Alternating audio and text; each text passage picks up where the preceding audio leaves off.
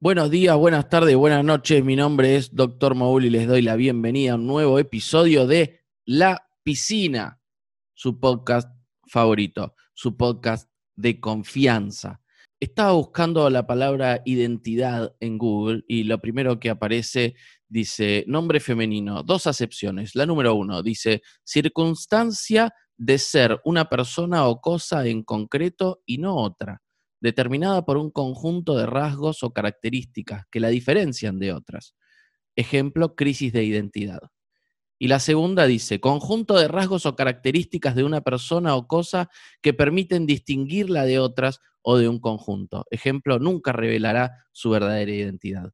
Bueno, esto del conjunto de rasgos o características de una persona que, permiten distinguirla de otras eh, es un poco lo que me parece que es el, sentido de identidad del que vamos a estar hablando en este episodio y en particular cómo algunos desarrollos tecnológicos y en particular desarrollos relacionados con la tecnología blockchain pueden servir para garantizar de alguna manera ese derecho a la identidad. Eh, vamos a estar hablando de eso con, con Milton Berman en un minuto, pero antes hablemos de negocios.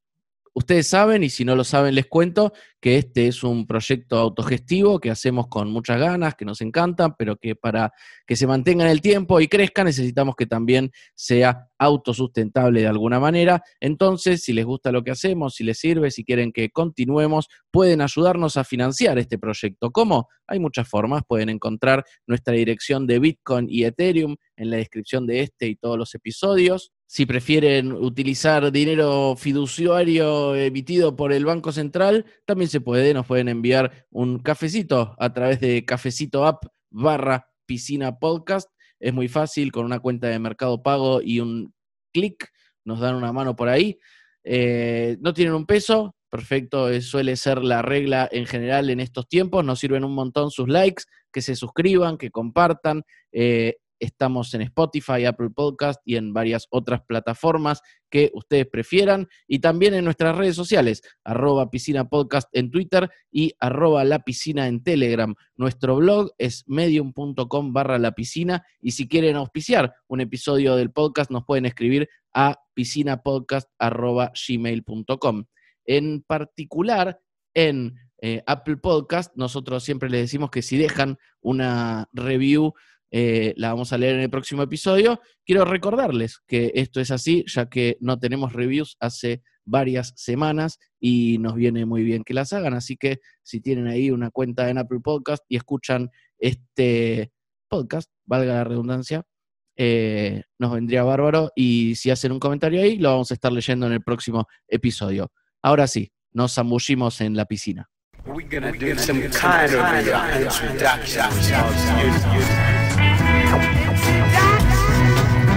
This is Africa. Land of all black people. 12 and a Bienvenidas, bienvenidos, bienvenidos un episodio más de La Piscina. La Piscina Podcast hoy con un invitado muy especial que teníamos ganas de tener entre nosotros hace tiempo. Vamos a hablar eh, con Milton Berman. Milton es ingeniero en informática de la UBA, apasionado por blockchain y tecnologías de descentralización.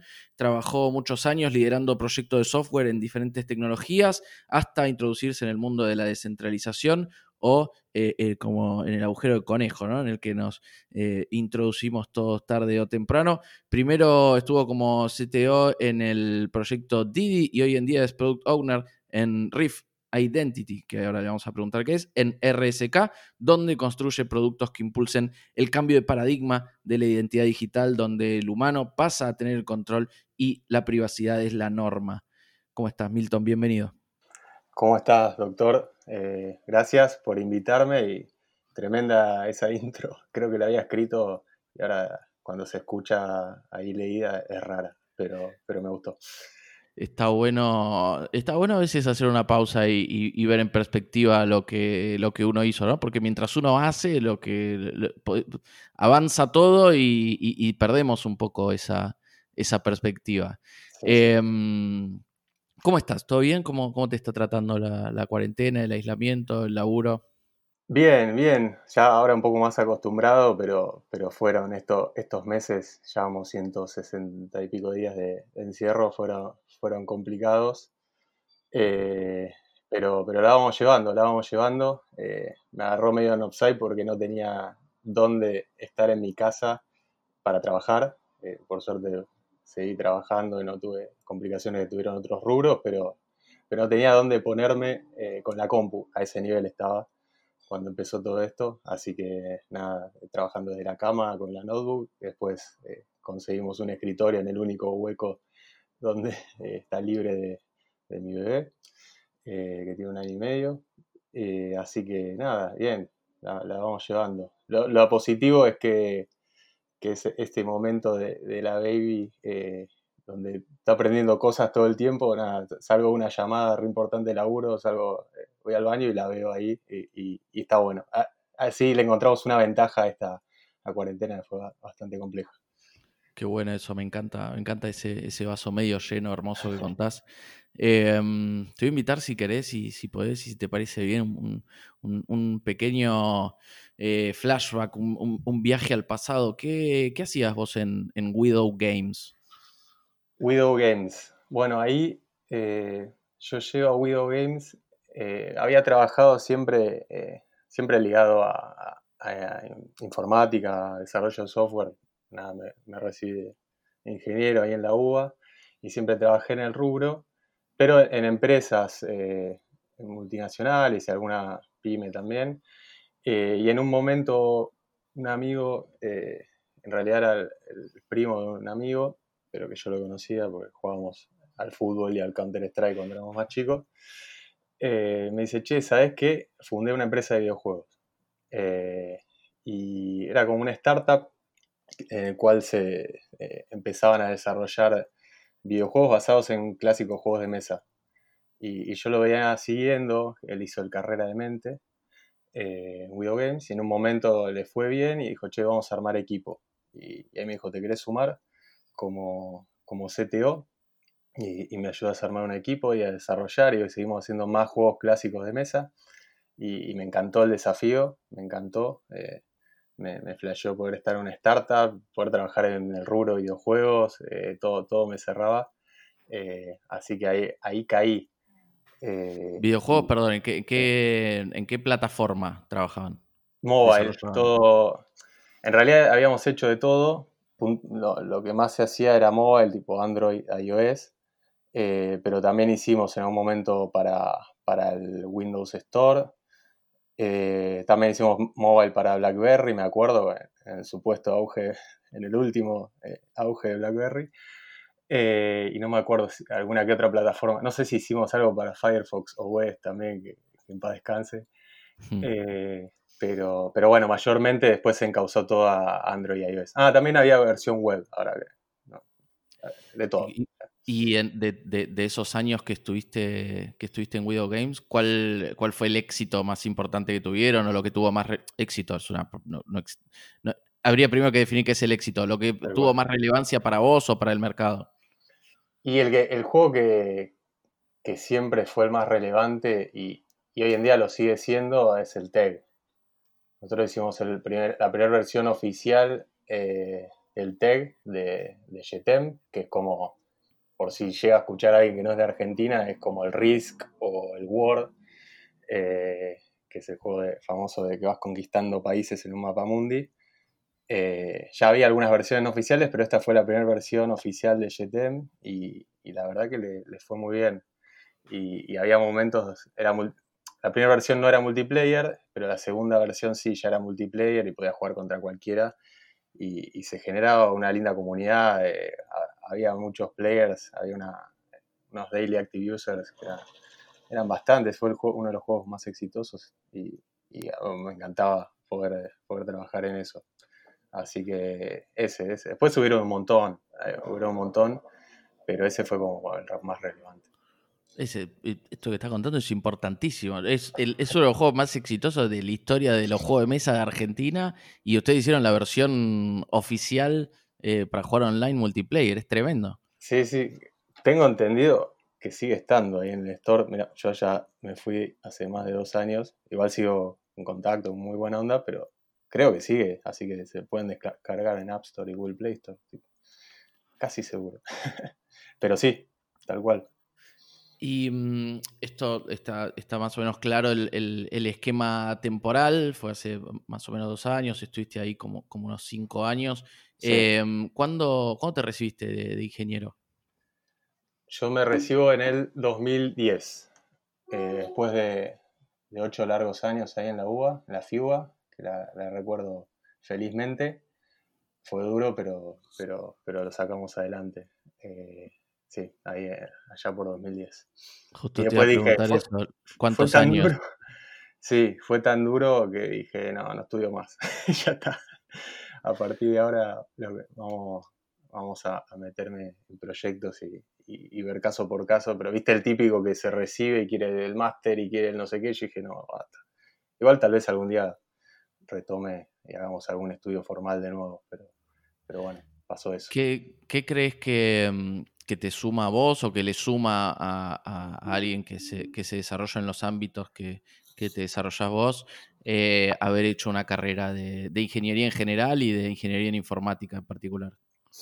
Y te da mucha, como primero te saca lo que yo veo, igual hoy en día ya, no sé, hay un, eh, si hablamos de informática, por ahí un pibe que mira unos tutoriales de YouTube y a los 11 años y se vuelve un programador mejor que cualquier ingeniero. O sea, primero hago esa aclaración.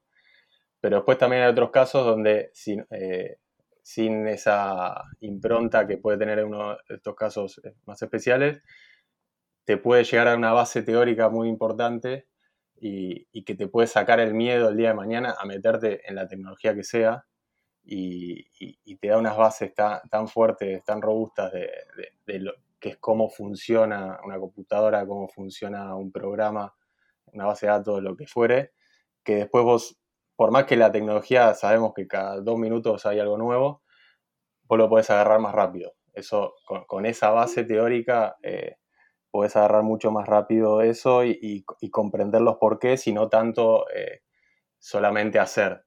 Eh, creo que eso es una de las cosas que, que más te da. Después, en cuanto a la uva específicamente, te, ayuda a después a vivir en Argentina, a no frustrarte por nada y a meterle una garra a todo. Eh, que nada, viste, que, acá siempre es un poquito más difícil que, en otros países. Eh, así que la uva te, te, arma una coraza que, después no, no, no, no, te, no te la sacas más y te sirve para todo sobre todo acá, en nuestro querido país. Creo que, creo que hicimos esta reflexión en algún episodio anterior. Em, hay algo de, la dificultad que, creo que no es un bug, sino que es una feature del desarrollo tecnológico en, Latinoamérica, que es que estás todo el tiempo jugando en el nivel más difícil, ¿no? Y que eso te prepara para todo. Eh, a ver, un empresario pyme en Argentina que tiene una industria abierta hace, me, voy a otro tema, que hace más de 20 años pasó todo. Si sobrevivió a todo lo que pasó esos 20 años, está listo para innovar, para implementar la tecnología que sea. Eh, te genera, la palabra que dijiste vos, ¿no? Te, desarrolla esa coraza y esa preparación, esa flexibilidad que son capacidades importantísimas. Sí, sí, y después, bueno, son muy valoradas en, el mundo y por eso muchas veces en cualquier rubro, desde informática, fútbol, lo que sea, se llevan a algún argentino por, por esa por esa impronta, por esa, por esa coraza y por ese amor propio. Eh, después tenemos el problemita de que a veces nos cuesta trabajar en, equipo y esas cosas, pero eso es otro tema. hay cosas para desarrollar, obviamente. Esto, esto no es todo, pero bueno, eh, de nuevo, como decíamos antes, ¿no? viendo el vaso el, vaso medio lleno. ¿En qué momento entre tu... Perdón, iba a hacerte una pregunta, pero quiero volver a lo que dijiste recién, que estábamos hablando de la carrera, eh, porque lo, estaba pensando mientras lo decías. Eh, hace poco estuvimos con, un desarrollador de, de Decentraland en el podcast y hablábamos de su carrera y él venía de, es también desarrollador, pero es licenciado en, ciencia de la computación de exactas de la UBA. Eh, ¿Cuál es la diferencia? Si vos lo sabés, lo tenés presente, ventajas, desventajas, eh, por ahí si alguien quiere meterse en una carrera académica eh, en la universidad, más allá de, como decís vos, se puede aprender a programar por un millón de otros lados. entre la, la computación como disciplina académica y la ingeniería en informática? Mira, sinceramente no conocí tanta gente que haya estudiado ahí, pero siempre de, rebote medio que, escucho. Eh, ahora tengo un compañero de trabajo que, estudia ahí. Y, medio que la diferencia, hasta donde entiendo, después si, si escucha uno de la ciencia de la computación y dice que dije cualquiera, bueno, que, me ponga un comentario ahí que me guarde. Pero creo como que, que ahí ven un poco más fundamentos o sea, se ve medio, por lo que vi, las materias son muy parecidas, pero se ven como más fundamentos, más teoría, y en ingeniería se aplica un poco más. Esa teoría que igual se ve, pero se termina aplicando un poco más.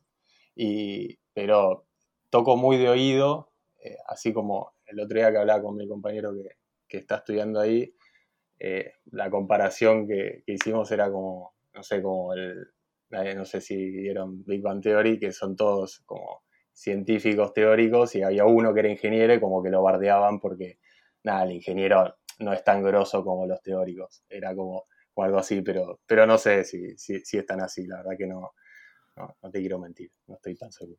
Está bueno, que ojalá en, el futuro el podcast se convierta también en una tribuna donde los, los de, computación versus los de ingeniería vienen a dar su punto de vista, a ver si llegamos a alguna conclusión sobre el tema. De los nerds. Sí, totalmente, la guerra de los nerds. Em, en algún momento, entre que vos te recibiste en, 2010 y, entraste en, Widow Games y después vamos a llegar a, lo que haces ahora, descubriste Bitcoin, supongo, eh, cripto, blockchain. Eh, ¿Cuándo fue más o menos eso? Mira, fue más tarde de lo que me hubiera gustado. Eh, nada, yo lo, de reojo siempre lo, lo tenía, che, Bitcoin, uh, qué interesante, qué bueno, no sé qué, pero nada, ahora estaba estudiando o después estaba trabajando y después me metí en el startup y, era siempre quedaba ahí, quedaba ahí, nunca le di ni bola, tengo que, ser sincero, me, llamaba mucho la atención, pero no le di bola. Y lo que sí, de repente ahí, cuando estaba en Widow, tengo un compañero que, de ahí de Widow, que no voy a dar el nombre, porque, nada, por las dudas, porque por ahí no quiere ser nombrado, pero le decíamos el manija, y no paraba de hablar de Bitcoin. Era 2016. No paraba, era como Bitcoin, Bitcoin, Bitcoin, Bitcoin. Y como nadie le daba bola y en un momento dije, bueno, pará, por ahí está hablando en serio este chico. Y le empecé, lo empecé a escuchar y me dijo, che, el grupo de Facebook de Bitcoin en Argentina, y bueno, a ver qué pasa acá, me metí. Y, me dice, no, pero ahora se viene el ETF de, los hermanos Winklevoss, que eso era a principios de, de 2017 ya. Marzo de 2017. Claro, me venía metiendo ficha 2016 y le daba bola un poquito, me empecé a meter, pero no tanto. Y como que eso de los hermanos Winklevoss me, medio que me obligó, dije, no, no, pará, por ahí es verdad lo que dice este pibe. Eh, ya estos flacos, no, eh, no sé, estuvieron, estuvieron en la movida de Facebook, están en, son multimillonarios, por algo están haciendo esto. Entonces dije, bueno, ya está. Le dediqué un minuto a esto y dije, bueno, a ver qué está pasando. Y ahí me empecé a meter en el rabbit hole que vos decís. Eh, medio que eso me obligó a comprar algo de Bitcoin esa necesidad de conocer y, también de qué iba a pasar con estos hermanos Winklevoss eh, y, todo lo que podía conllevar eso. Y ahí compré algo, entonces ahí me saqué el miedo porque, porque me da, ¿qué, es Bitcoin? ¿Me va, me, va, a llegar plata? ¿Después qué hago? ¿Pierdo plata? Bueno, todas las dudas obvias. Eh, y ahí compré algo.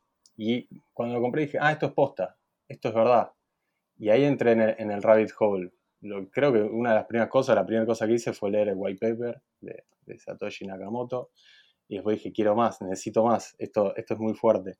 Eh, y ahí, eh, nada, vi 800.000 videos de cómo funciona, sacándome dudas específicas de cómo era. Después me di cuenta, descubrí que estaba, eh, se podían hacer programas que se llamaban smart contracts y que tenían las mismas características o muy parecidas de inmutabilidad, resistencia censura y demás en algo que se llamaba Ethereum o Ethereum. Y, ahí seguí metiéndome más en, el rabbit hole. Dije, ah, no, esto, esto es muy fuerte. Eh, y encima vi, esto está recién empezando, más allá de que Bitcoin era 2009 y estábamos en 2017. Ethereum era 2014-15 y estaba muy verde, no había mucha documentación incluso. Eh, pero me di cuenta que era algo, era algo que, venía para quedarse, eh, que iba a cambiar el mundo, al menos una parte del mundo le iba a cambiar, estaba, en ese momento me di cuenta. Eh, y, nada, dije, no, acá, acá hay mucho por hacer. Eh, ya aparte, en ese momento estaba como queriendo, estaba en Widow un poco en una zona de confort y cuando llego a estar muy cómodo, como que me pongo incómodo y quiero salir de, esa zona de confort y encontré esto y dije, no, es, por acá, es por acá y ahí, no sé, puedo, seguir hablando, pero no sé si, si querés que, que sigamos. No, y es que, es que de ahí, de, como decís vos, ahí empezó y, siguió y sigue y no para. Eh, o sea, eso, eso de, de alguna manera se convirtió en tu vida también, ¿no? 100%, 100%, era todo el tiempo, cada segundo que tenía libre de mi vida era eh, entrar a un foro, eh, ver en Ray, Bitcoin Talk, eh, ver un paper. Encima, en ese momento empezaron los ICO, entonces era que explotaba la cabeza. Me hice un minero, me hice un minero de Ethereum. Dije, ¿qué es esto? Quiero minar Ethereum, porque ya Bitcoin estaba complicado de esa época. entonces fui y compré las últimas dos GPU que quedaban, eh, para hacer un minero, para probar, yo por, la curiosidad tecnológica, no tanto para hacerme millonario, que todos mis amigos me decían, ah, vos estás por ahí, te digo, me interesa la tecnología, digo, en serio. Eh, pero entonces me armé el minero y digo, uh, ahí, entendí cómo funcionaba. Después, bueno, ahí, en ese momento, eh, cuando veo esa comunidad que había en el grupo de Facebook de Bitcoin Argentina, digo, ay, pero esto es una movida que viene hace mucho y hay mucha gente, muchos argentinos. Eh, y ahí también lo que, no, lo que descubrí cuando, cuando me iba metiendo en la parte tecnológica, investigando Ethereum una otra, y también Bitcoin, lo que vi que eran muchas empresas que, que decían, ah, mira qué bueno, esta Open Zeppelin, qué bien que eh, es como se está volviendo un estándar para el desarrollo de smart contract. Después veía, uh, una blockchain como Ethereum, pero sobre Bitcoin, RSK. Después, ah, mirá, de Centraland, es, esto van a ser una ciudad virtual, pero, pero todo eh, con registros inmutables que, y que no te los van a poder sacar. Entonces empezaba el proyecto y después me fui, después de ver todos esos proyectos, digo, estos son todos los argentinos. Empecé a dar cuenta. Tenía oficina en Palermo y otra, no sé, lo de BitPay, que era una de las billeteras de Bitcoin más importante, tenía una oficina de desarrollo en Tucumán y, todos estaban por acá y digo, ¿qué, qué pasó esto? Como, eran demasiadas señales de que, de que, algo, estaba pasando. Eh, caí ahí de, repente y, me di cuenta que, que, no solo era algo que iba a cambiar el mundo, sino que Argentina estaba re involucrado. Calladito, calladito, estaba, estaba remetido. Milton, por, por si nos escucha algún marciano, eh, el, grupo de Facebook de Bitcoin Argentina es la comunidad en español más, más, reputada y más grande que, hay en Internet hace muchos años, ¿no? Eh, de, hecho, de, hecho, también eh, de, alguna manera empecé ahí, casi toda la gente que conozco empezó ahí. es, es, una referencia obligada como comunidad. Sí, sí, sí, sí. Y gracias a ello llegué a Argenpool también. O sea, algún, vos o alguien habrá algún día puesto un link al grupo de Telegram y yo cliqué ahí. Y ahí caí en Argenpool. Eh, entonces, eh, eso también fue otro rabbit hole, porque ya en Argenpool era como, eran como, mini comunidades, pero ya muy cercanas. Es como que el grupo de Telegram es como, nada, no, por ahí un grupo de Facebook es como más abstracto, no sé, es otro tipo de foro, pero el grupo de Telegram era, ya estás hablando con los pibes que están haciendo algo o investigando algo en esto eh, y eso también me, me flasheó la comunidad Argenpool, que también ahí por 2017 me metí. Me fui más para la de developers, que había un, lindo grupito, eh, porque me interesaba más la parte tecnológica, no tanto lo de trading. Igual tenía el de Argenpool general para ir viendo ICO lo que pasaba. Eh, pero bueno, sí, también ahí empecé, y vi que estaban organizando meetups y fui a, a un montón. Y ahí es donde te decía la otra vez que creo que nos conocimos. Pero... seguro que sí, pero es, difícil. Mi memoria funciona de una manera, o sea, básicamente no funciona. Eh, seguro que sí, seguro que sí. Em, tenemos que, buscar las fotos, pero viste que estas comunidades así como orientadas a la privacidad y eso, no, somos muy amigos de ese tipo de registros. Claro, no, no pasa nada. Em, pero si estabas en uno, que fue el día de, un cacerolazo a fines de 2017. Sí, ahí, estuvimos. Ahí estuvimos, obvio que sí. De hecho, ese, ese día que estuvimos ahí en un bar en una esquina, eh, hicimos en ese momento el, el, gran sorteo histórico que siempre nos vamos a acordar, de, creo que fue el 19 de diciembre de, de 2017 de Argenpool, donde se sortearon 2.500 dólares en cripto, en diferentes criptos, todo donado por la comunidad, y que dos meses después valían eh, el 10%. Ah, es histórico, es histórico también por eso, porque fue el, día del pico de, Bitcoin y de todo cripto, porque ahí había tokens de, de, RC20, distintos tipos de cosas, era como una cartera que se había armado, había armado la comunidad para sortear. Eh, una experiencia espectacular, pero también en, sí, el sorteo. Fue con papelitos, ¿no? Fue, o, había una app, no me acuerdo cómo fue. No, no, no, lo hicimos en, con una aplicación de, randomizar los a partir de una lista. Y, nada, salió, salió eso. Em, estamos eh, como en esto en 2017, ¿no? En este recorrido histórico, gran momento para entrar a, a Crypto Blockchain. Yo creo que es uno de los momentos de, entrada más masiva eh, que, compartimos mucho, 2016, 2017, y que a esta altura ya parece que fue hace tres eras geológicas atrás, porque en el medio pasó de todo, pasó de todo. 2017 hubo un fork de Bitcoin que fue súper debatido, que tuvo implicancias enormes en la tecnología, en el mercado, en los precios, eh, en la cultura. Eh, gente que se pasó de bando, o sea, realmente, gente que se peleó para siempre por tener diferencias sobre lo que creían que Bitcoin eh, tenía que ser. En esa época, eh, vos ya estabas preocupado por los, preocupado, interesado, con, ganas de trabajar en, los temas de identidad digital. sí, en algún momento, entre tanto, tanto ver, viste que era demasiado, como vos dijiste, pasaban cada minuto pasaba algo increíble en, el mundo cripto. Eh, y en eso, y también en todo eso que iba pasando, digo, che, que yo quiero hacer algo, algo que, sirva. Eh, me quiero, quiero que, algo de toda esta tecnología eh, se lo pueda aprovechar para, hacer alguna solución, algo que no exista. Y en toda esa vorágine de temas encontré ahí eso de lo, que era identidad digital, reputación, como que que vi que era algo que todavía no se había explotado tanto, había mucho token, eh, assets, RC20, eh, recién estaba arrancando también algo de CryptoKitties y NFTs, bueno, obviamente lo que era Bitcoin, pero como que lo de identidad digital no estaba todavía, no se hablaba mucho de eso y me pareció que había cosas por hacer con esta tecnología. Y, aparte era un tema que a mí me interesaba, eh, así como, como ustedes valoran la privacidad, yo también la valoro mucho y era, yo era el típico que cuando salió Facebook empecé a usarlo, qué sé yo, y después de repente dije, no, esto es una vergüenza lo que hacen estos tipos, todo lo que pones es público, no puedes elegir quién ve una cosa, quién ve la otra. Eh, me, indignaba todo. Un día quise cambiarme el nombre en Facebook y me decía, no, no, tienes que poner tu nombre real, no puedes cambiar. Yo digo, ¿qué, ¿quién se cree que son estos muchachos? ¿Qué te pasa?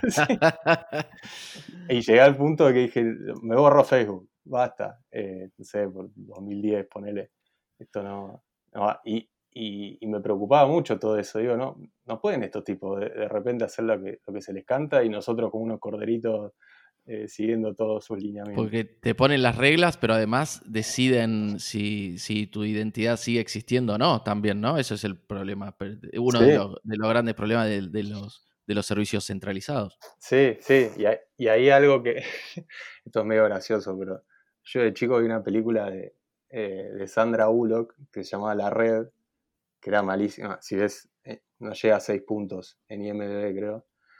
Y, lo que le pasaba a Sandra Bullock era que de repente era un mundo muy digitalizado y porque uno le caía mal a unos tipos, no, me acuerdo bien la trama cómo era, por alguna razón le borraban toda la identidad.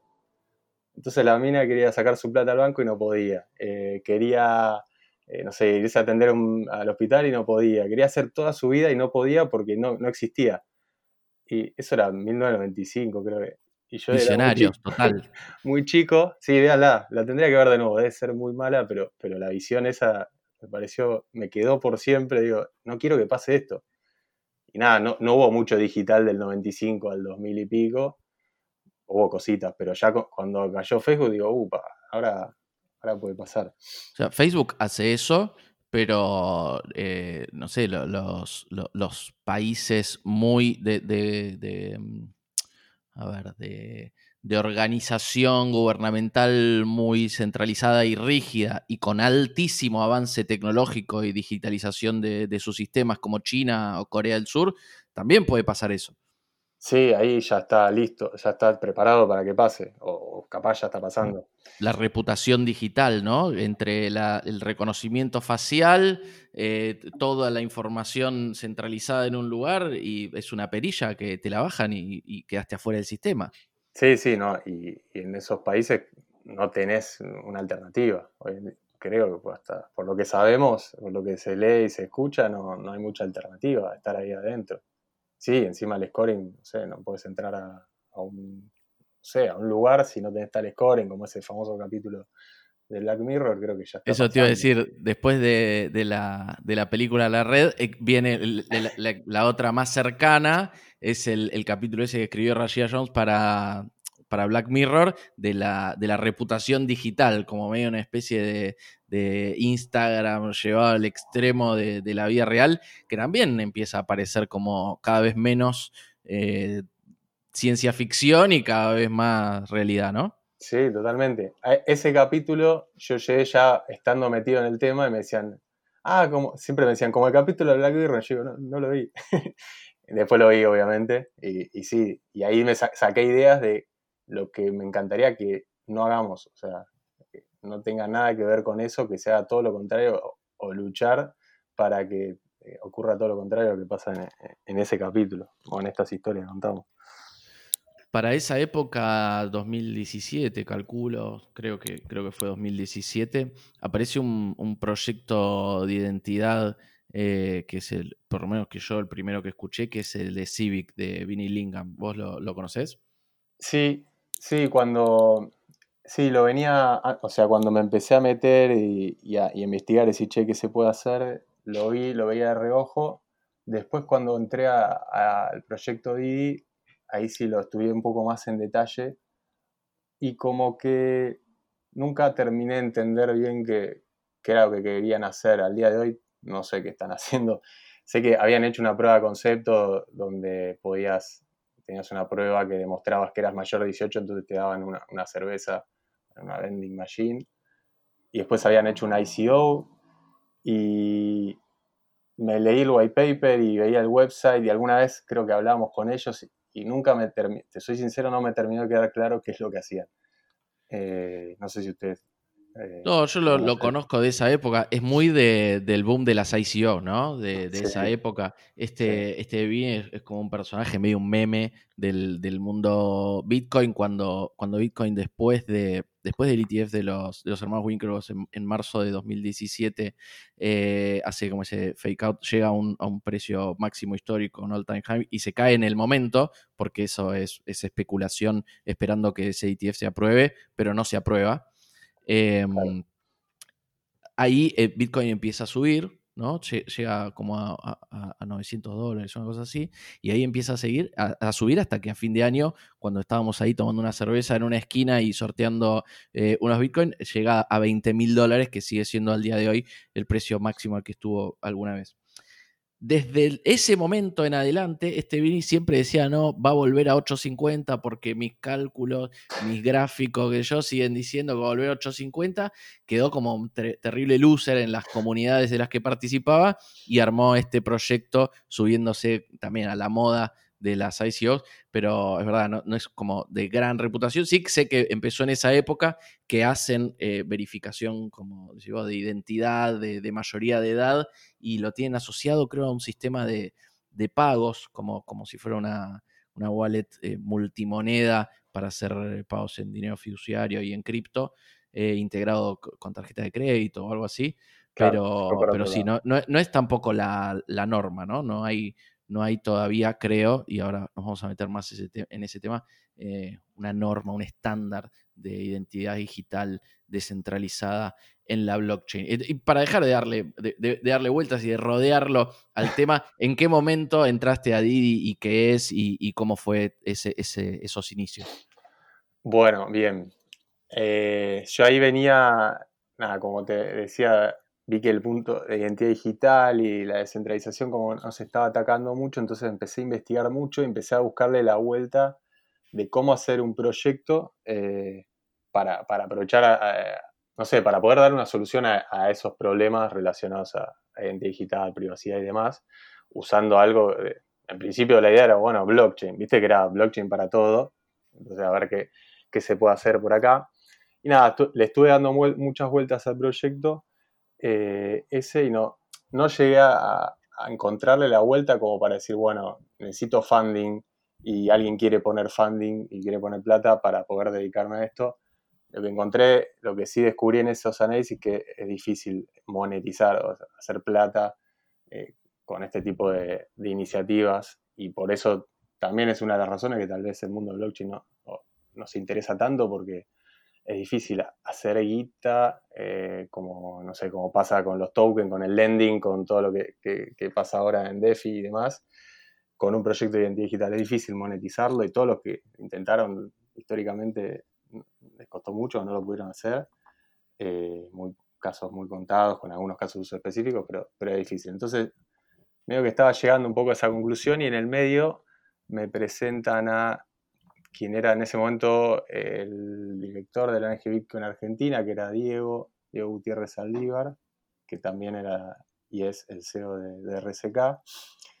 Y mm, llego, a él y me dice, che, ¿sabes que estamos queriendo, estamos trabajando en un proyecto en la ONG Bitcoin hace unos años de identidad digital, en blockchain y descentralización, eh, que se parecía mucho las premisas a, a, lo que a mí me interesaba, estamos buscando un CTO y dije, ah, bueno, como mucha casualidad. Eh, como que, ahí también se cruzaron los mundos y, dije, bueno, espectacular, tengo la posibilidad de, meterme en el rubro, empezar a trabajar relacionado a estas tecnologías. Eh, y en un proyecto me parecía lo que me interesaba. Entonces ahí, ahí caigo, o sea, tuve alguna que otra entrevista y, me dijeron, bueno, eh, tenemos este proyecto. Este proyecto todavía no tenía nombre, eh, tuvo, por lo que sé, eh, tuvo una historia de, gente ahí de, la NG Bitcoin en Argentina que fue como evolucionando, eh, diferentes ideas, era un grupo de personas, después se, subdividió en diferentes proyectos, uno, el que quedó, que después terminó en estos, en un momento se llamaba Sistema D, y después ese sistema D evolucionó algo más y se cruza con no sé bien cómo, pero llega el BID, el Banco Interamericano de Desarrollo, y se interesa eh, por esas ideas y dice, che, eh, yo pongo guita, yo fondeo esto. Eh, fondeo este proyecto. Eso es BitLab, ¿no? exacto, BitLab puntualmente, que es como el laboratorio de innovación del BID. Y, bueno, dice, entre la ONG Bitcoin y, y el BID aparecieron los fondos y se armó el proyecto necesitaban un coordinador tecnológico, que, terminé siendo yo, un coordinador de proyecto, un coordinador comunitario, bueno, hay un par de roles más. Eh, y ahí se gesta, se gesta este proyecto y ahí aparezco yo em, para darle la, pata, o sea, qué se iba a desarrollar, qué es esto, porque él se había hecho como un documento que decía, bueno, vamos a hacer identidad en blockchain.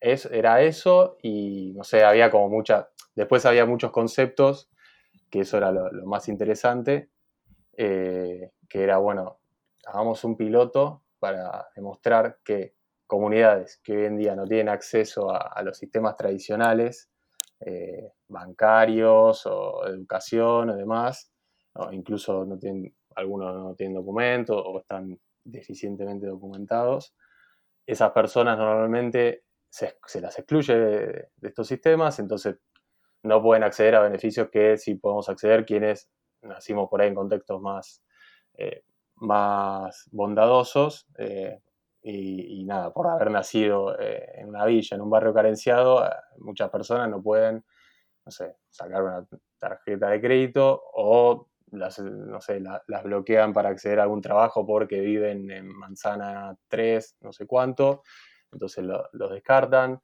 Perdóname, ahí me parece que que está buenísimo. Es, es, muy importante lo que está diciendo, porque nosotros antes dijimos en, en, en China, por poner un ejemplo, o, o, en Facebook, por poner las dos, las dos caras de la moneda, sí. el, el, lado chino y el lado yankee, si querés, Sí. eh, pueden bajar una perilla y, y terminar con, con tus proyectos.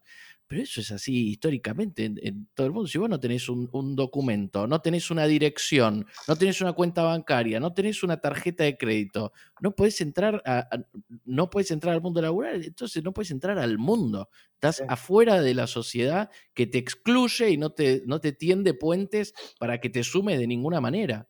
O sea, es un problema relevante, importante y que excede por mucho en, en, magnitud y en tiempo, porque va muchísimo para atrás desde siempre, a, la identidad digital o, a los temas digitales o a la presencia en Internet.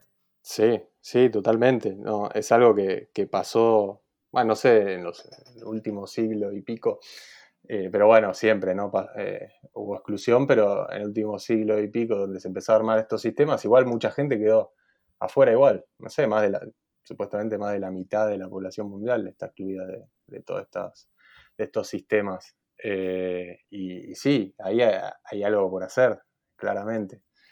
Y, la idea era, bueno, ¿cómo encontramos? Eh, porque, por ejemplo, este sistema se gesta, eh, este proyecto, dice que este, el piloto, que sí, ahora cuento un poco más de qué va, pero se va a lanzar en, el barrio 31, el barrio Padre Mujica, antes se conocía como Villa 31.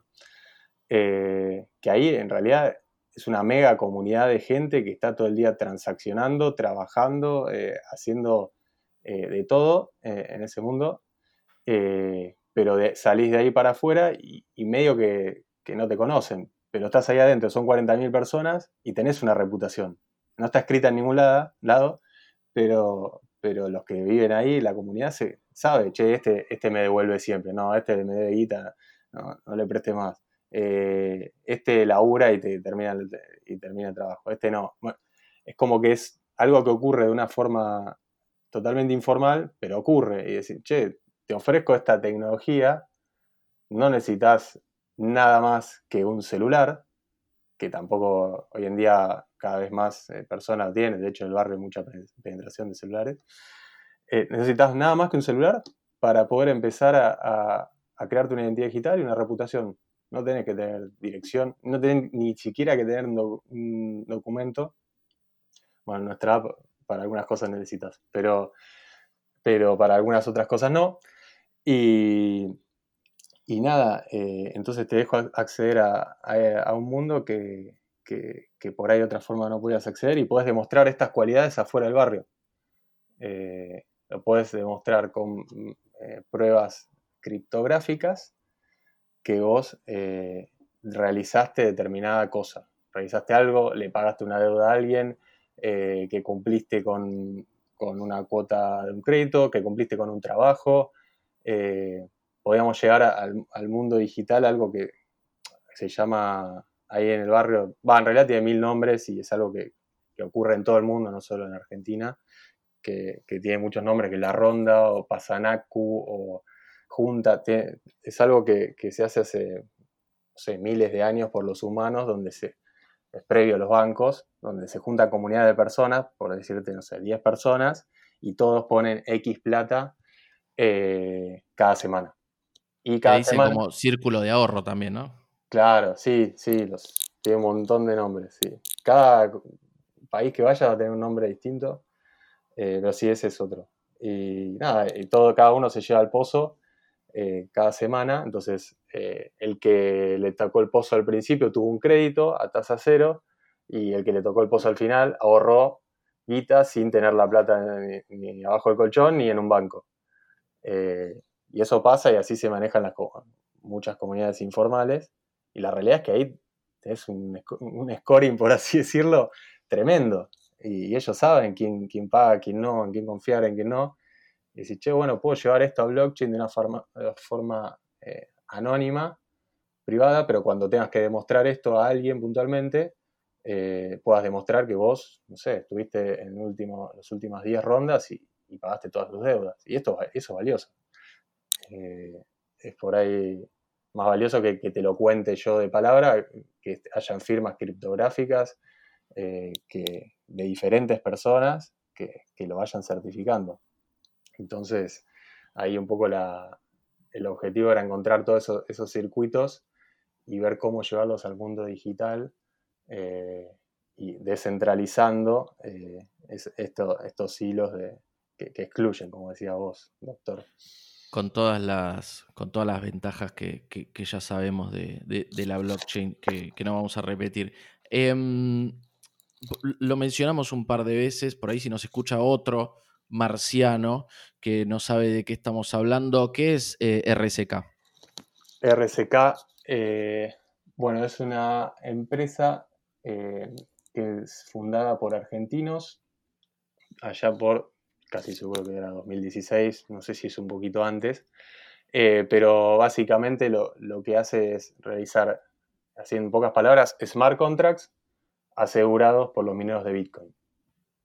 Podría ser como, como lo que es eh, un Ethereum, pero donde Ethereum, hoy en día el hashing power, la, minería, el aseguramiento de, la cadena de bloques, te lo dan los mismos mineros de Ethereum.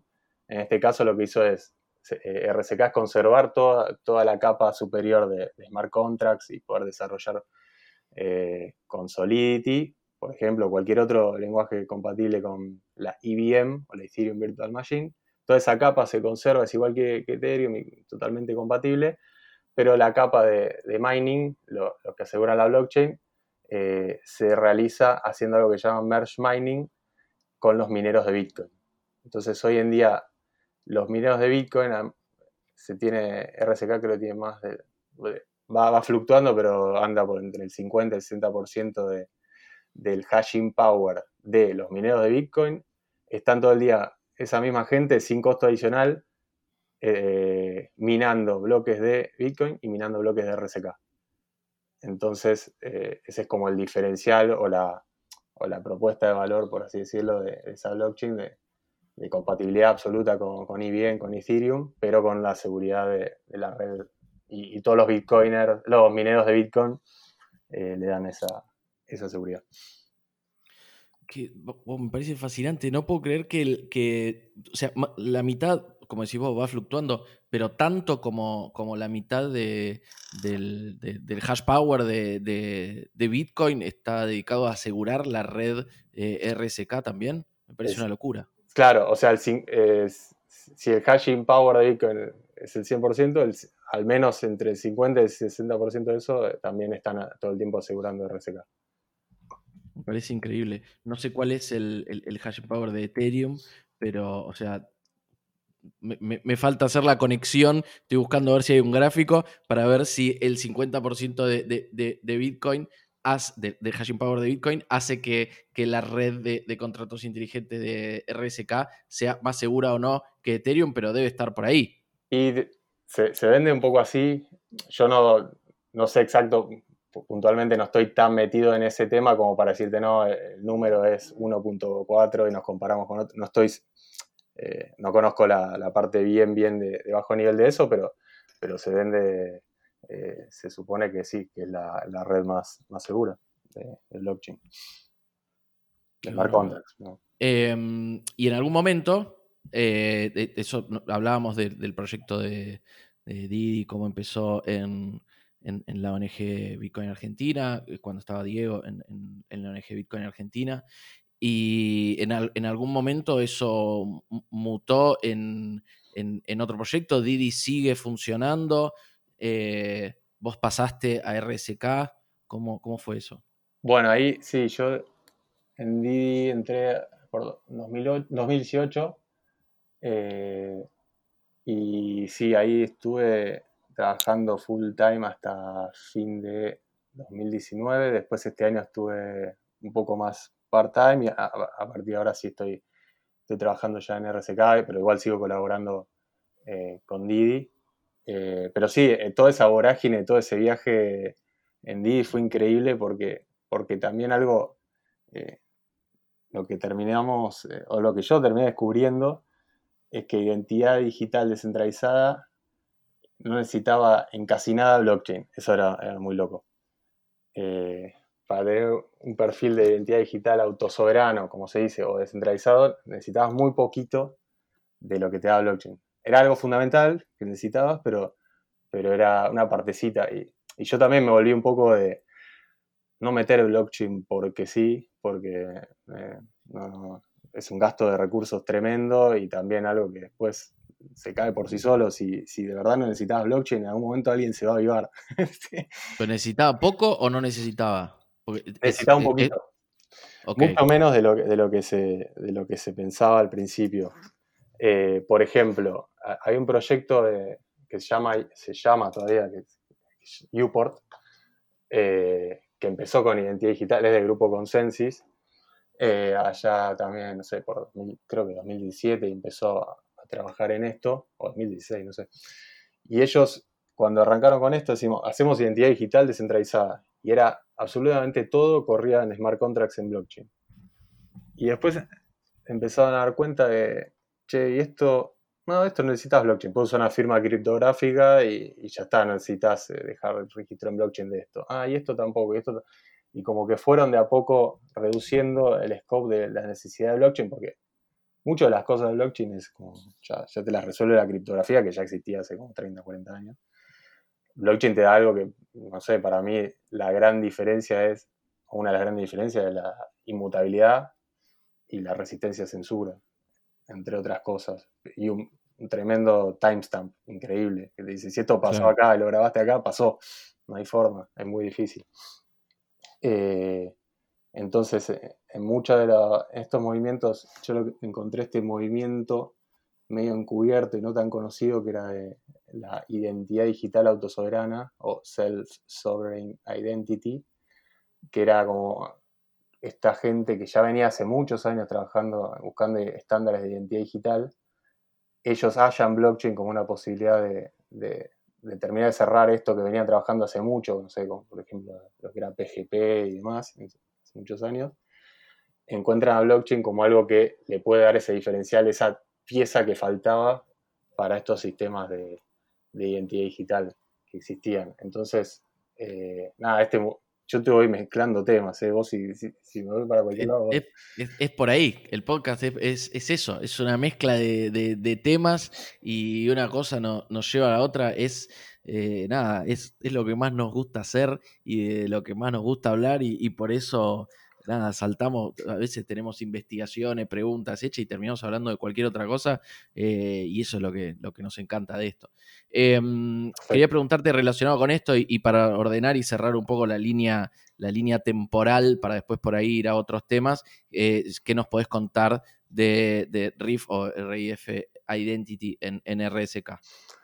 Bien, bueno, eh, lo que es RSK, allá por creo que fines de 2018, principio de 2009, lanza algo más allá de la blockchain que se llama RSK Infrastructure Network, o sea, la sigla RIF, eh, y que es dar herramientas para desarrolladores más simplificadas para que puedan interactuar con blockchain o, herramientas que, te ayuden a descentralizar, por ejemplo, almacenamiento, storage descentralizado y alguna que otra cosa.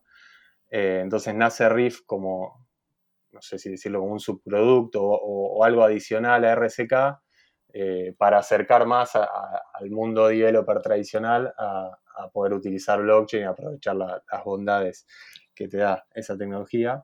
Eh, y nada, como todo en ese momento hay un token, el RIF token, eh, y, un poco la, idea de, de RIF es eso, es por un lado que ese token tiene utilidad y tenga utilidad y, sirva para, una economía descentralizada e inclusiva. Y por otro lado, también dar esas tools eso para, los developers para que puedan trabajar con eso. Y puntualmente, eh, Riff Identity eh, es algo que cuando yo me sumo había un pequeño producto, eh, un pequeño un, producto ya funcionando, pero había como, como que darle una visión más macro para poder ya meternos e, en estos estándares de, identidad autosoberana, descentralizada, que todavía no estaban eh, eh, implementados en RIF. Entonces la idea es, eh, o cuando me sumé yo, que fue a principios de, este año, principios de perdón, ya me estoy perdidísimo. Principio de. sí, de este año, ya estamos en agosto, sí.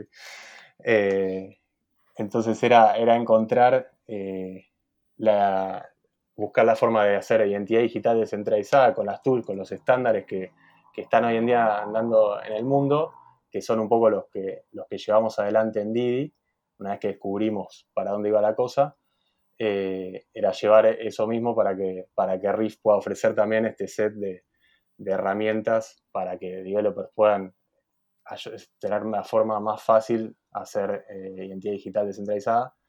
Pero así también como otro objetivo es poder dar casos de uso de esto y no solo como dejar las tools y ver si alguien las usa, sino que haya un caso de uso de esto y, y ahí el año 2019 RSK, que después eh, como la empresa madre se llama IOB Labs, compró Taringa, la famosa Taringa. Ah, sí, es verdad. Eh, entonces Taringa como, como ser una de las fuerzas que empuje a, demostrar casos de uso eh, a, gente común, como cualquier usuario Taringa, al cual le podamos dar soluciones de identidad descentralizada, darle más potestad sobre su información, más control, privacidad. Entonces, uno de los objetivos también es, que, que, Riff interactúe fuerte con Taringa para, para que esas tools que hacemos ya tengan eh, primeros casos de uso y primeros usuarios de verdad y no que sea siempre un chabullo que se dice eh, por ahí. Claro. Buen día, muchachos. Permiso, salgo de, sí, salgo de la cueva de producción para hacer una pregunta técnica que me quedó. En realidad son dos preguntas. Dale. La primera que me quedé intriga que es que Milton comentaste que, que los mineros eh, de Bitcoin minan también en RSK. Me gustaría, si sabes, porque tal vez no es tu área, eh, entender cuál es el incentivo para minar en RSK. Y la otra, que tal vez es muy simple porque nunca estudié el tema de identidad descentralizada soberana, que es cuál ser, o sea, cuál sería la diferencia o qué se le suma a mi identidad si no es una address. Porque yo cuando lo pienso digo, bueno, una identidad puede ser una address. El único problema es que no es única. Pero pero creo que en ser dueño de una address, una private key y una public key, ya tengo una cierta identidad. Nada, es como esos temas me quedaron ahí medio en el aire y me intrigaba también saber tu opinión, Milton. Sí, Alejo, gracias. Muy buenas preguntas. Eh, la, del mining, sinceramente toco de oído y no quiero, no quiero meter la pata, pero uno de los beneficios, por un lado, el costo es casi nulo, bajísimo para minar en RSK porque es eh, cada nonce que prueban eh, en, Bitcoin también lo prueban al mismo tiempo en RSK, entonces es como que es todo bastante compatible para que sea costo bajísimo o nulo. Eh, y después sé que hay incentivos adicionales, pero no, quiero chamullar. No quiero chamullar porque no estoy seguro cuáles son. pero bueno, creo que debería saberlo, pero no, no estoy 100% seguro del de, incentivo que también tienen los mineros. Eh, pero, y después la otra que me preguntaste era de, ah, ¿por qué, qué necesito aparte de una address? ¿No? O sea, mi cuestionamiento es, ¿qué se le suma a la identidad además de una address? ¿no? Digo, ¿por qué es tan complejo el tema de identidad si teniendo una private key yo ya te puedo demostrar quién soy y de qué soy dueño? Bueno, no, ¿a qué se le suma? Está, buenísimo, porque mucho reside ahí. O sea, esa address eh, termina siendo tu identidad en estos estándares, pero hay dos conceptos fundamentales, dos estándares más que conceptos que, se agregan estos, esta gente que venía hace muchos años eh, buscando la vuelta de identidad digital y, no se podía o, se, resolvía de formas medio siempre un parche arriba de otro parche. En un momento eh, esta gente encuentra dos ítems que uno son los identificadores descentralizados, o DIDs, los DITs, eh, y arma un estándar de eso, que podría ser un identificador descentralizado, podría ser como la, public key de, Ethereum y, listo. Por ejemplo, uno de los métodos de, DID que hay es el de uno de los que dio Newport, que es DID, dos puntos, ETHR por Ethereum, dos puntos, y la public key o, tu account address, perdón, eh, y es tu DID. Pero se dio un estándar, como decir, bueno, muchachos, para interactuar, porque siempre lo que pasaba en identidad digital era, eh, yo tengo mi propia base de datos y le doy identidad a este usuario de una forma, yo de otra. Yo uso Auth0 y la identidad es de esta forma. Yo no, yo uso directo Facebook Login, no, yo eh, tengo todo ad hoc. Entonces estos flacos dijeron, vamos a hacer un estándar, así nos podemos interoperar de una forma un poco más simple. Eso fue una cosa. Y la otra fueron las credenciales verificables. Eh, las credenciales verificables eh, es básicamente una eh, afirmación de algo, alguien dice algo sobre otra persona, sobre otro alguien o algo. O sea, puedo decir, yo digo que Alejo, me devolvió la, plata que le presté. Y yo, con mi DID y con, la clave privada asociada a mi DID, firmo ese dato, lo firmo digitalmente, lo que dice ahí, esa metadata que podría ser cualquier cosa, y en el medio digo, y esto es, eh, o sea, a esto el sujeto de esta credencial es Alejo, y de ahí pongo el DID tuyo. Entonces termina formando esta credencial verificable que yo te la doy a vos, y vos la tenés como una prueba irrefutable de que Milton dijo esto. Por ahí, o sea, Milton o X no, es tan valioso, pero si, no sé, eh, el banco tal dijo tal cosa sobre vos, decir, ah, bueno, este es un banco con mucha reputación, confío en él. O mismo en el caso del barrio 31, 10 personas eh, firmaron eh, digitalmente que Alejo participó en una ronda y estas 10 personas son 10 personas diferentes.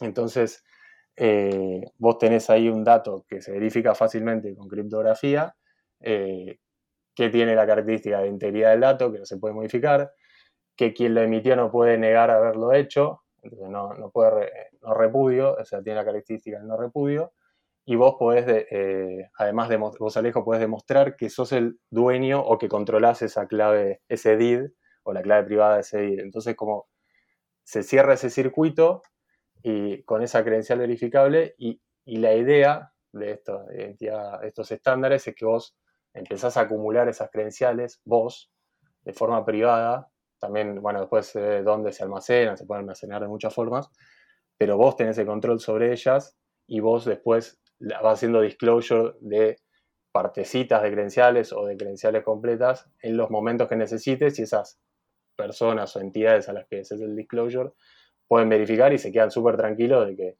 ah, listo, esto lo firmó tal entidad en la que confío, que puso su clave pública acá en su website, eh, o si también cuando es par con par, eh, nada, si yo, nosotros tres tenemos ahí confianza, digo, ah, mira, esto doctor Mogul dijo esto sobre Alejo, y yo conozco la clave pública de doctor Mogul, entonces me quedo tranquilo que esto, esto hay un círculo de confianza ahí y, lo compró criptográficamente.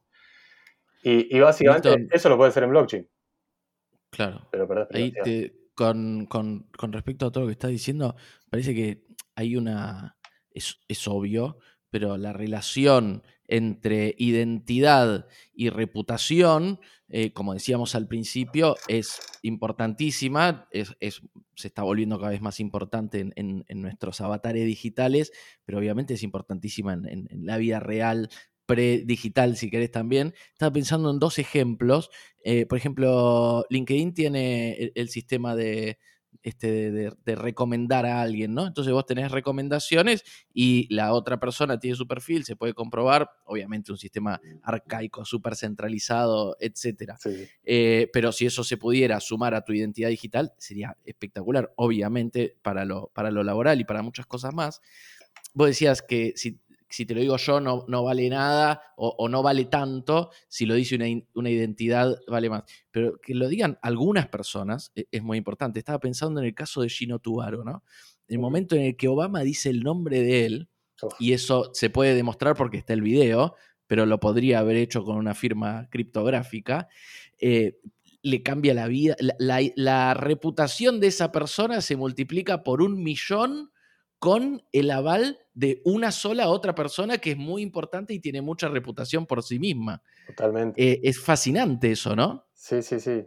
No, no, es increíble y, puede ser desde una muy importante o muchas eh, por ahí no tan importantes, pero a veces eh, es muy difícil, no sé, si 20 personas que no se conocen entre sí dijeron algo sobre alguien, es muy difícil decir, che, no, esto es mentira. Como que de alguna manera se empieza a generar eso de, una mínima reputación y confianza por entre pares. Pero sí, y tal, el, el ejemplo que vos das es, así, porque eh, al final de cuentas no es necesario, eh, no, yo no necesito con, esto, con estos modelos, no necesito, eh, no sé, que lo diga Facebook o tal, o yo tengo que saber quién lo dijo y después yo decido si confío o no. Si lo dijo Barack Obama, y bueno, sí, la verdad que para Gino Tubaro habrá sido increíble. Pero en otros contextos, alguien no tan importante también puede ser importante.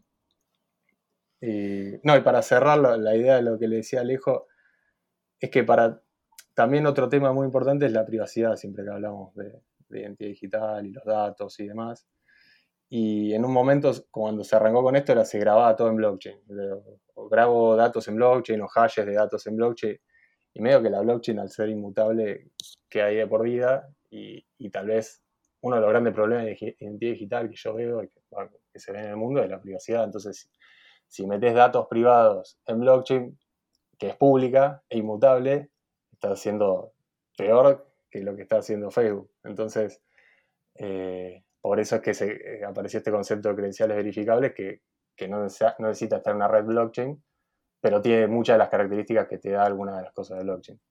Sí, a Facebook tenés mecanismos legales de decirle baja mi información, a la blockchain no. No, te va a decir, ya fue, ahí quedó.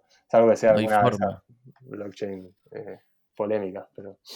Sí, la pseudo blockchain. Eh, o falsa blockchain. Em, claro, nosotros medio de, Uf, ya me, voy a meter en otro tema. Perdón, se, va a hacer largo, se está haciendo largo y, tengo un par de cosas que te quiero preguntar, así que voy a tratar de, hacerlo como, un poco más rápido. Lo, que, lo primero que se me ocurría recién, iba a decir, nosotros somos medio maximalistas. Eh, a mí me gusta mucho, hay una charla, o, creo que es una entrevista que diste vos, que decías que mm, cuando estabas en Didi, ¿no? No, no, no es tan reciente, que, decías, es un proyecto blockchain agnóstico. Eh, ¿Vos sos blockchain agnóstico? Eh, buena pregunta. Sí, la verdad que sinceramente sí, no soy, no soy maximalista de nada. Quiero que blockchain otorgue los beneficios que puedo otorgar eh, y, los importantes, los que le hicieron diferente. Y cualquier blockchain que, ofrezca eso, yo, yo, voy a estar de, ese lado, de, esas blockchains siempre. Y que a mí particularmente siempre me, interesa, y lo que vi de diferente de blockchain es la inmutabilidad, y lo que ya le dije, la inmutabilidad, resistencia a censura, poder tener, saber que algo ocurrió en determinado momento. Y en cuanto a tokens, el famoso eh, que, previene el, problema del doble gasto, que es el problema que resuelve Bitcoin. Entonces, em, ese tipo de blockchain que, cumplan con eso a mí, a mí me llaman la atención, me parece que pueden hacer una diferencia.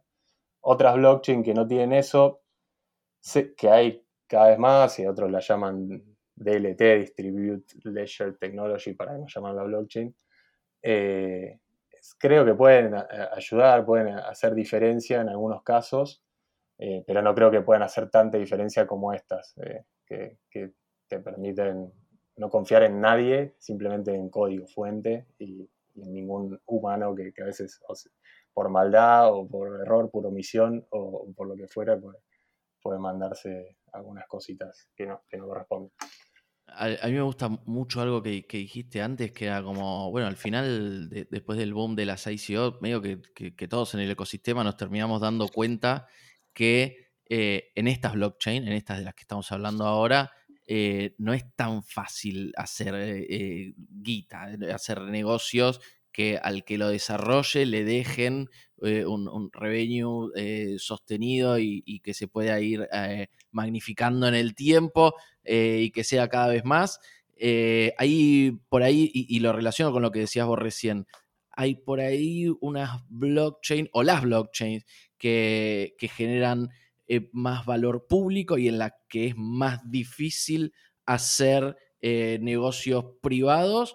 Y hay otras, estas, estas ledger distribuido, tecnología de ledger distribuido, que, mm, que por ahí están más orientadas a generar valor privado y por lo tanto en ellas es más fácil hacer dinero. ¿Estás más o menos de acuerdo con esa diferenciación? Eh, sí. Eh, en realidad ahora cada vez hay más casos sobre igual las blockchain públicas y permissionless, eh, pero sí, es mucho más simple. Se queda mucho más tranquilo una entidad privada, un gobierno, si puede tener control sobre lo que ocurre sobre la red. en general, yo que en Didi interactuamos con mucha entidad pública, en general no, confía tanto en redes en las que, no pueda tener control en una entidad pública o incluso también empresas. Eh, le da como cositas no, no controlar y, está fuera, o sea, no es lo que, lo que ellos esperan de, sus proyectos, de sus negocios. Entonces, sí veo que, ese tipo de blockchain como la, o DLTs eh, ayudan también. Pero también a veces hay, una, algunos que dicen, y, a veces lo, entiendo y lo acepto, de que tal vez es una forma de, sacarle el miedo a estas entidades y que vayan introduciéndose a poquito al mundo de la, de la descentralización, tal vez como un paso intermedio con estas blockchain no sé, permisionadas, públicas eh, o DLTs, y, que el día de mañana puedan entender, ah, con esto, si voy a una permissionless, a un Bitcoin, a un Ethereum, eh, puedo tener esto adicional a, esto que me está dando este sistema distribuido, pero permisionado. Eh, entonces, lo veo como que puede llegar a funcionar como una transición el día de mañana. Pero bueno, a mí particularmente me, me, llama mucho más la atención las que no permisionadas. Sí, no, y es más, me gustaría como incorporar eh, las características que dijiste vos, que para mí es obvio que, nos interesan las blockchain por, esas características. Me, encanta pensar que una feature, una característica más extra es, eh, es una red en la que no es fácil eh, desarrollar productos y, hacer plata. Me parece que es, es, una feature extra que me encanta sumar a, cómo pienso ah, Bitcoin, Ethereum. Eh, me parece que está buenísimo.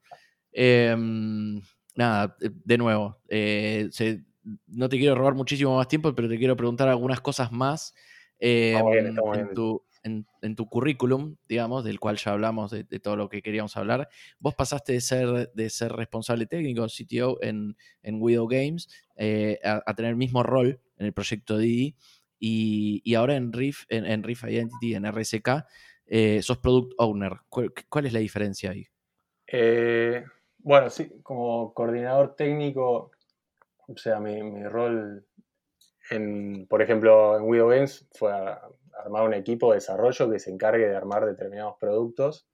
Eh, en Didi fue no tanto armar un equipo, sino definir la tecnología que se iba a usar, cómo resolver este problema que se planteaba en este documento inicial que conté, cómo lo resolvemos con tecnología, entonces pensar una, arquitectura para eso, ahí tuve que hacer mucha investigación, mucho research de lo, que había y, pensar cómo, resolverlo.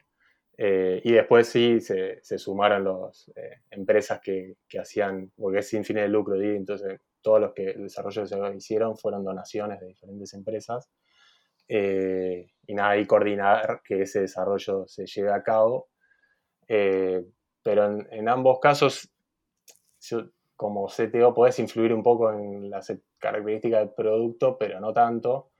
Eh, como Product Owner, podés tener un poco más de, influencia en, cómo se quiere hacer el producto específicamente, en cómo hacer que ese producto sea utilizado para lo que se espera, como pensar un poco más específicamente las características del producto y, cómo, cómo, hacerlo más exitoso.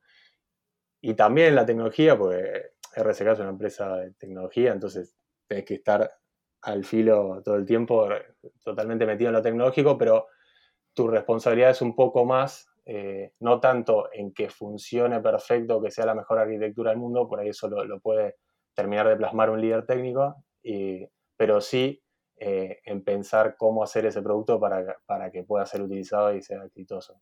Como, salir un cachito de, de lo netamente técnico para, para, meterse un poco más y pensar en, el usuario, en las personas que, que, lo van a usar. Era algo que también me, me llamaba la atención y tenía, tenía muchas ganas de dar ese paso. Está buenísimo, una comparación que, que, seguramente no le interesa a nadie, pero eh, estaba pensando mientras lo decías, a mí me, obsesiona mucho en, la televisión eh, en, general, pero en particular la, comedia, pasaste de ser como el, líder de los guionistas a ser el showrunner. Eh, pasaste a, tomar como muchas más decisiones, como una visión mucho más integral del proyecto y, eso está buenísimo. Te juro que te prometo que esta es la última. Tranqui, estamos, Eh, estamos bien. eh. Creo- no sé si No, Tony bebé está durmiendo, no. así que estamos, estamos. Estamos, estamos bárbaros, estamos bárbaros. Yo estoy súper contento, súper agradecido. Me parece que salió una charla espectacular y que tocamos todos los temas que, que- que tenía ganas de que toquemos y aún más. Y, y obviamente me quedaría dos horas más, pero no lo vamos a hacer. Quería preguntarte, porque, porque yo en algún momento lo intenté y fracasé, eh, ¿cómo fue tu experiencia estudiando chino? Ah, uh, ese LinkedIn, rebotón. ¿No? Lo sacaste de LinkedIn. Eh, Lo encontré en internet. Ah, estaba por ahí.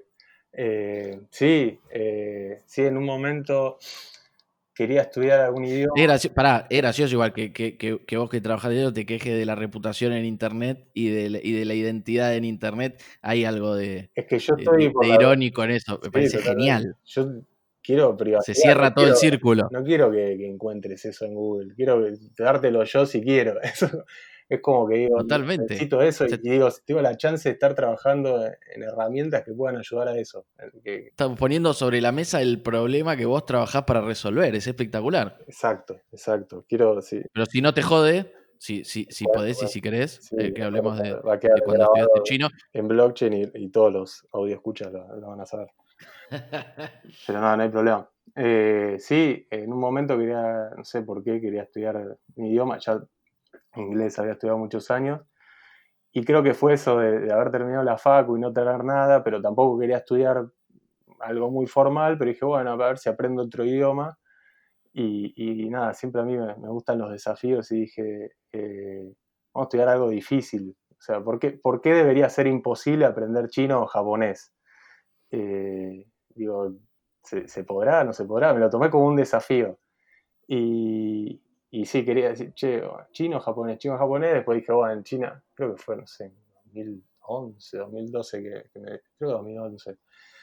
No sé, como que veía a China que por ahí era algo que nos podía servir a futuro saber chino, como que, no sé, digo, si algún día nos invaden, qué sé yo, eh, ser el, el famoso traductor que, al que no matan. Eh, no, o también por, por nada, por cómo estaba creciendo esa economía, dije, bueno, vamos por chino. Pero, pero era, quería estudiar algo raro y era chino-japonés, me decidí por chino. Y, y fui ahí a, en, en Belgrano, en, el barrio chino de la cultural eh, chino-argentina, y, y nada, daban cursos de chino turístico, eh, que era como medio, no, no te ibas a hacer el, el mega hablador de chino, un traductor de chino, pero que podías, si viajabas o interactuabas con alguien que hable chino, más o menos te podías manejar con las cosas más básicas. Y, y ahí estuve, le metí creo que casi dos años, eh, hice varios cua- cuatrimestres, como que fui subiendo de nivel y, y me gustó mucho, la verdad que me gustó mucho, después por, eh, por tema de tiempo, laburo y demás no pude seguir, eh, pero me pareció que rompí un mito de que no era tan complejo, o sea, sí es muy difícil los caracteres, pero hay una forma de, de- para aprender a hablarlo, no es tan difícil, vos podés eh, aprender a hablarlo eh, usando un alfabeto que se llama el pinyin, que lo llaman, que es como se escribe todo con la fonética, con, eh, con las letras nuestras, con el abecedario nuestro, le pone, tiene, hay muchos como acentos y qué sé yo, eh, diferentes acentos, pero, pero lo lees con, nuestra, con nuestro alfabeto, entonces te simplifica muchísimo el hablarlo, no tanto el leerlo, porque bueno, los caracteres son complejos, eh, pero, pero me pareció increíble romper ese mito. eh, y nada, después aprendí mucho la cultura china y, y mucho de China y terminamos yendo con, con la que soy mi esposa, era mi novia en ese momento, nos fuimos de viaje a China con un mes eh, y, y nada, no, no podía creer que me comunicaba con los chinos, un chino que no sabía inglés y, y- y me hacía entender con las palabras que aprendí en el curso. Eh, la verdad que fue algo, para mí fue increíble, increíble y Los chinos valoran mucho eso, ¿no? Hay muchos videos virales que son como, wow, ven, ven a un occidental hablándole en chino y es como lo respetan mucho y dicen, oh, qué bueno, como estás Sí, respetando flash. mi cultura, porque a los, Claro. a los extranjeros no, no, no, lo- no lo respetan tanto en general, eh, o- o no, no- no los tienen en tan alta estima, pero si les hablas en su idioma es como, uh, rompes una barrera muy grosa ahí. Sí, sí, no, no, en general no, no se lo esperaban, no se lo esperan, que le tires algunas palabritas o alguna, alguna conversación, por más corta que sea, no, no se lo esperaban y, y les re sorprendía y se quedaban. Pero ya de por sí no sé, en ese momento, no sé ahora, pero era como un flash ser como, no sé, alto y, y qué sé yo, pelo castaño y flasheaban, era como, wow, no sé, y, y mi mujer también que, que es rubia, y se sacaban fotos con ella, la paraban en la calle y como, no sé, flasheaban, flasheaban con, con el extranjero, no sé ahora cómo será, por ahí sigue siendo igual. pero Era muy loco. Para cerrar otro círculo, que era el de que yo no me acordaba de algo, nosotros en ese meetup hablamos de esto. Vos me, de- yo te dije, estoy por irme de, de viaje a China, y vos me decías, no, tenés que ir a Hong Kong, en Kowloon, está, está buenísimo. Ah, Eh, ahí nada, ahí terminó, terminó, terminó la conexión. Sí, Sí, sí, sí, era por ahí, lost, era eso. muy lost, muy... Sí, sí, el, el- el final perfecto, te sí, sí, diría. increíble. Eh, ¿Fuiste? Nada, muy recomendable estudiar chino, ir a China. eh, es como vos decís, culturalmente te abre la cabeza a un mundo que es el mundo, ¿no? Porque la, la- la gran mayoría de la gente vive allá. En China e India está la, ma- la- la mayoría de la gente del mundo. Eh, Pero fuiste entonces. Sí, Ah, sí, sí. sí. Fui, fui sin aprender un carajo, ¿no? Sin directo. saber nada. Venga, traté, hay una, hay una aplicación que se llama creo que Learn Chinese o algo así, que está buenísimo, que como vos decís, con mucha fonética, mucha práctica. Ahora las aplicaciones, como vos, vos practicás y te dicen si estás pronunciando bien o mal, o sea, Sí, sí, es, ya. es- es facilísimo aprender, salvo que tenés que tener constancia. O sea, ya las herramientas ya están todas ahí. La dificultad sigue siendo la, la- la interna de las personas, lo que decíamos antes, la- las relaciones interpersonales, la- las cuestiones que no se aprenden en ningún lado, estas habilidades blandas. Una habilidad blanda que, que hay que incorporar para ser un, un buen líder o para aprender un idioma es la constancia. Sí. Y, y es muy difícil. A mí me cuesta mucho. Sí, no, pero sí, sí, es re importante. Siempre, meterle para adelante. Milton, estoy muy contento, muy agradecido. Te, comprometo a, a cuando quieras, cuando puedas, que, sigamos conversando, que, nos mantengas al tanto de, cómo avanzan los proyectos que, estás llevando adelante. ¿Querés dejar eh, alguna vía de contacto donde puede la gente leer más, conocerte a vos y, al proyecto que están haciendo en RSK? Eh, sí, en mi- yo tengo el Twitter, arroba Milton Berman. Eh, y RSK, el proyecto RIF es rifos.org. eh, proyecto Didi, didi.org.ar. Eh, se está trabajando en mejorar ese website, pero, pero es el que está. Y el de, el de RIF es rifos.org. Eh, y nada, todos tienen sus redes sociales y demás en los websites se van a encontrar. Eh, que- Perfecto, te seguimos en Twitter entonces. y te Eh, de nuevo. porque no hablé nada, eh, de explicar qué hace el blockchain en identidad digital, porque al final no dijimos nada de eso. Así que para, para Nos metemos-. Nos metemos más en eso, en eso la próxima. De nuevo, tenés las puertas abiertas de, de la piscina. Siempre te mando un abrazo grande. Bueno, un abrazo grande, mil gracias por la invitación y gracias Alejo también.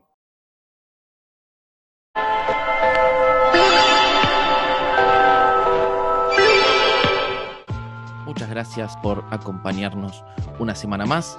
Recuerden seguirnos en Twitter en arroba piscina podcast y si quieren apoyar este emprendimiento es tan sencillo como suscribirse, comentar y compartir. De esta manera vamos a entrar en el radar de los algoritmos y nos vamos a encontrar con el resto de nuestra audiencia, esas personas que ya son fans de la piscina y todavía no lo saben, básicamente porque no nos conocen. Si quieren además ayudarnos con la continuidad del proyecto, busquen la dirección de BTC en la descripción del episodio o nos invitan a un café en cafecito app barra piscina podcast. Hacemos la piscina en producción general Alejo Amiras, que es arroba Alejo Amiras en Twitter. Diseño, estética y producción Brenda, que es arroba gorda bitcoin en Twitter. Gestión comercial y producción Luciano Pepo, que es arroba defi-latam en Telegram. Todas nuestras redes sociales, nuestro blog, que es medium.com barra la piscina. Y en producción está Lenny, que es arroba soy-lenny en Telegram. Yo soy Doctor Mogul, hago la conducción, edición y producción ejecutiva de este podcast y los saludo hasta el próximo episodio. ¡Chao!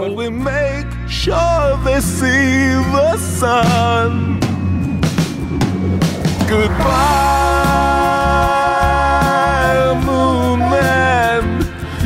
say goodbye.